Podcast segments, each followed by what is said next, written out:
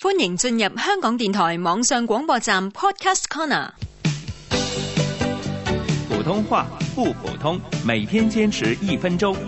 普通话一分钟之新词新语新天地，由史梅老师、洪建威主持。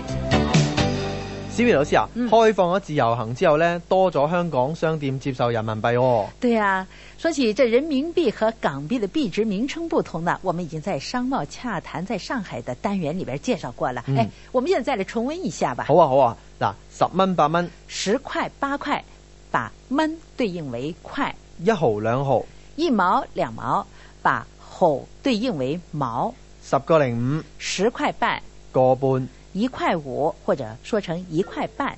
除咗貨幣單位嘅對應之外呢，口語中嘅約數講法亦都唔同嘅喎、譬如係十幾蚊、十几块或者十多块，百零蚊、百来块，千幾蚊、这里呢就不能省略一，要说成一千多块。萬幾銀呢？那就是一万多块钱，不能省略一，也不能用银来代替块。仲有廣州話中嘅銀仔啊、大餅啊，點樣講啊？